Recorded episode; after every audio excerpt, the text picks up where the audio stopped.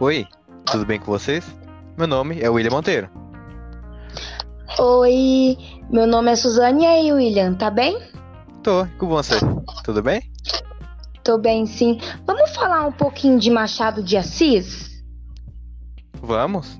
Sobre realismo Real- também, né? É, com certeza. Afinal, não tem como não falar de Machado de Assis e não falar de realismo.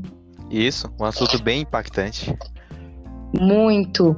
Ele é um movimento mágico, né, sedutor, que ocorreu e impactou. E no meu ponto de vista, impacta até os dias de hoje, não é verdade? Verdade. Isso mesmo. O movimento encantador é um realismo literário, com uma dose de caos e realidade, né? Sim. Bom, ele surgiu na França, naquela época da Revolução Industrial que tava uma bagunça, sabe? Uhum, isso mesmo. Tô lembrando. E é bom e é bom saber que ele é uma oposição ao romantismo. E você sabe, né, que o romantismo ele prega aquele relacionamento perfeito, sem briga, sem separação, que no meu Sem ponto de vista não, defeitos. né? Isso. O marco inicial dele foi o livro Madame Bovary, trazendo assim uma originalidade, que é um ponto, uma das características mais importantes do realismo, como citamos acima.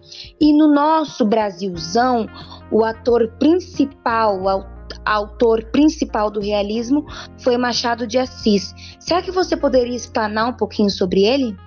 Poderia sim, Suzane. O nome completo desse importante autor é Joaquim Maria Machado de Assis, considerado por muitos críticos, estudiosos, escritores e leitores um dos maiores nomes da literatura do Brasil. Nasceu em 21 de junho de 1839, no Rio de Janeiro, e acabou morrendo em 29 de setembro de 1908, também no Rio de Janeiro. Fundou a Academia de Letras e iniciou o realismo no Brasil, com a obra Memórias Póstumas de Brás Cubas.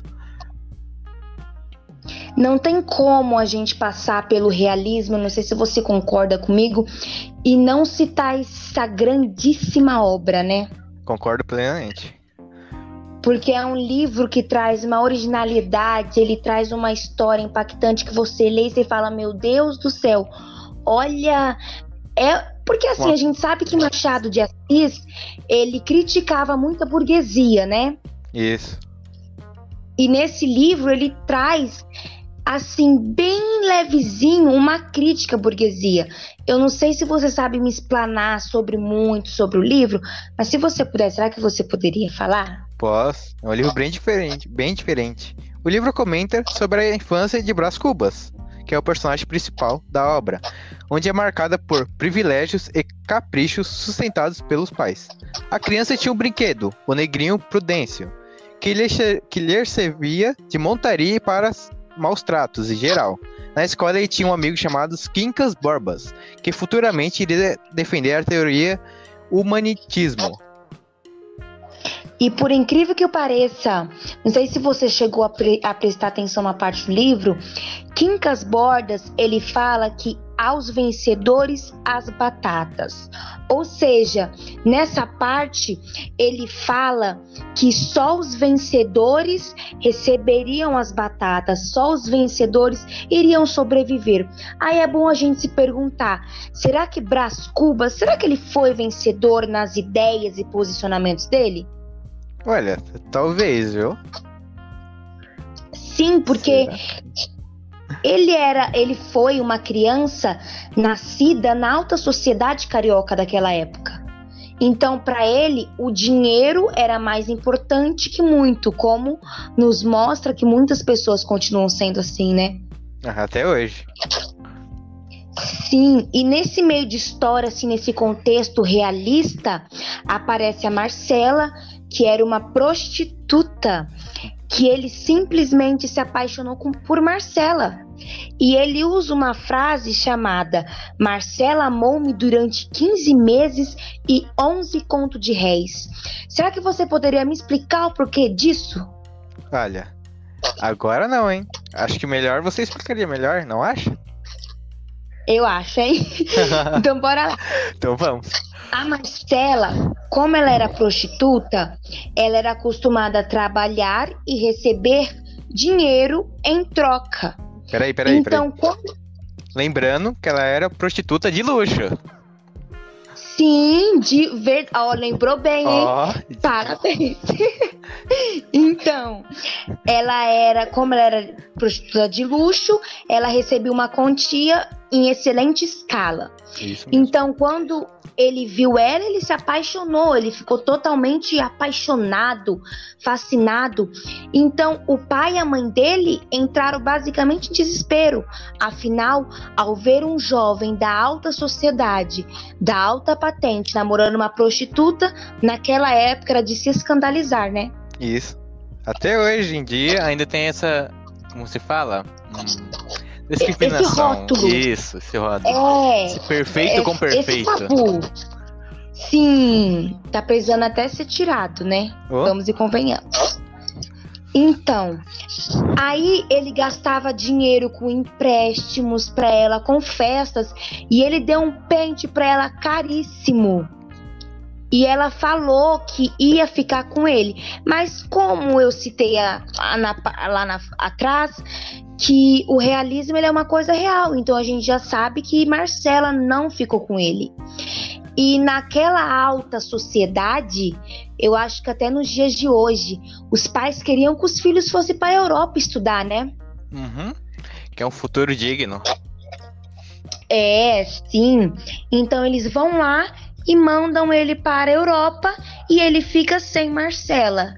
Imagine como ele não viveu lá. Desesperado. Estava apaixonado. É, e Marcela vivendo, né? Marcela, lembrando que ela fingia ser apaixonada por ele também. Sim, afinal ela tinha que garantir, né? Aham, tinha que garantir os interesses. É, aí quando ele volta aqui para o Brasil, para o Rio de Janeiro, ele fica com Virgínia, porque para o pai dele, Virgínia era uma excelente menina para os negócios. Então a gente vê que nessa parte Machado ele critica a burguesia assim, na lata, porque a gente sabe que naquela época eles eram assim. Tem uma certa hipocrisia dele. Sim, enfim, a hipocrisia. Mas Machado de Assis ele não só publicou esses livros, né? Ele publicou Dom Casmurro, um livro excelente, Muito. feito com histórias fascinantes como de Capitu em Bentinho. Afinal, né, vale perguntar, será que Capitu traiu ou não traiu Bentinho? Bem, isso só irá descobrir quem leu, hein? Só quem leu. E também vale muito a pena perguntar: será que Marcela amou Ou não amou. verdadeiramente com aquele sentimento romantismo idealizado ou ele foi uma parte mais realista, né? É. É é história única. Todos os livros dele. Sim, Isso. Lembrando. não é à toa que Isso. Lembrando que a leitura pode se tornar confusa, por intercalar pensamentos, ou até mesmo vários personagens da história não, não serem constantes na vida de Brás Cubas. sim. E assim, é uma leitura para você fazer e observar muito, né? Porque ele usa termos específicos, termos incríveis.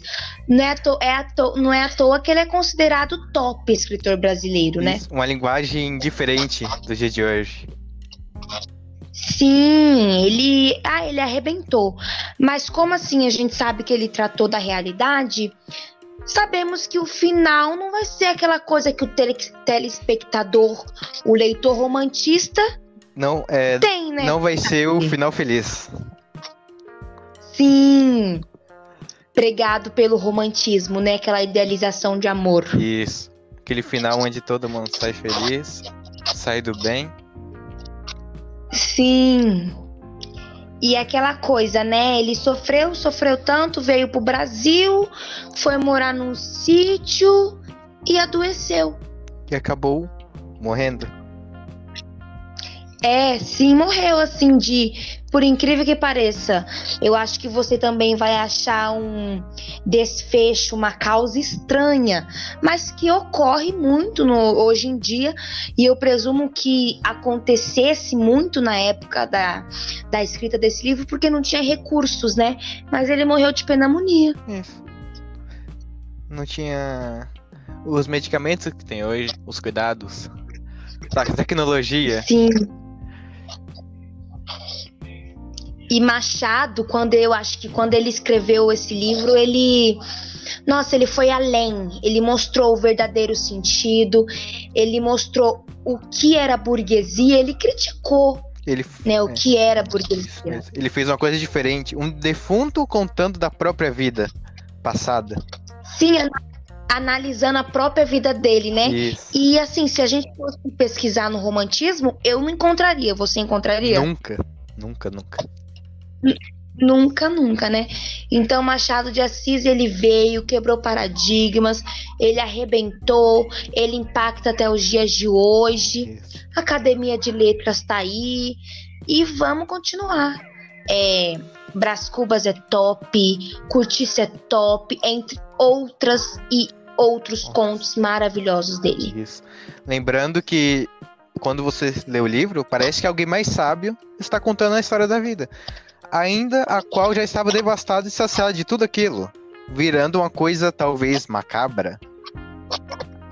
Sim, é um dos pontos muito importantes do realismo. Ele trata assim uma coisa mais macabra, uma coisa mais de se perguntar, sabe?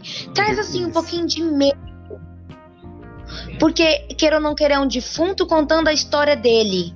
É um, um livro para você refletir diante da sua própria vida. Sim da sua própria vida, das suas próprias ações, dos seus próprios interesses, Isso né? Isso mesmo. Resumiu certinho. Resumir. Porque assim, é, Brás Cubas ele era um jovem rico, cheio de finanças, cheio de regalias. Enquanto Marcela, mesmo sendo uma prostituta de luxo, acabava que levava uma vida difícil pelos preconceitos, né? Pelos preconceitos daquela época. Isso. Sim, então eu acho que quando ela se viu com ele, ela meio que achou um socorro, mas depois ela viu que ela não conseguiria esperar ele. Achou uma sobrevivência. E ele Sim, e ele foi estudar na Europa pensando que o UOL, ela vai me esperar, eu vou voltar, eu vou ter a Marcela nos meus braços. Mas como a gente sabe, não é romantismo. realismo é sim, não é romantismo. Mas me fala uma coisa, você indica ler esse livro? Indico muito. É uma situação diferente. Como dizemos atrás, é um defunto contando.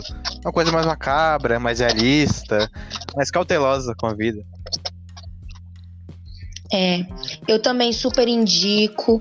Eu falo que tem que ler, porque é um livro maravilhoso. Não tem que ler quando é um trabalho de história é, de literatura da escola, lê porque é um livro que acrescenta muito dos nossos próprios conhecimentos, não é? Isso. Não só ele, mas outros do, do realismo. Sim. E por incrível que pareça, é bom a gente ressaltar aqui também que o realismo ele envolveu-se também com muitas artes, principalmente pintura. Pintura, isso. Na arte. É isso, isso mesmo. Porque a gente vê que ele não abrangeu só aquele momento de livro, ele abrangeu várias etapas e mostra o quão importante ele é. Vários movimentos se basearam nisso, na literatura. Sim, é assim, um movimento se baseando no, no um no outro e a gente se baseando neles. Isso, isso mesmo. Bom, né? Como a gente falou, um livro incrível, super indico, cheio de qualidades e também cheio de interpretações, né? Isso. Muito importante ler para ter uma perspectiva de vida muito além do que a gente tem hoje. Para saber que é, nem tudo é um final feliz. Sim, aquele livro de deixar com a pulga atrás da orelha, é, né? com a curiosidade ali, aqui, como será o nosso futuro, quais são as minhas ações, é. isso, isso mesmo. Será que vai ser mais romantismo ou será que vai ser mais realismo? isso mesmo. Então, William, eu agradeço muito a sua, a sua participação, eu tá? Eu que agradeço. Tchau. Tchau.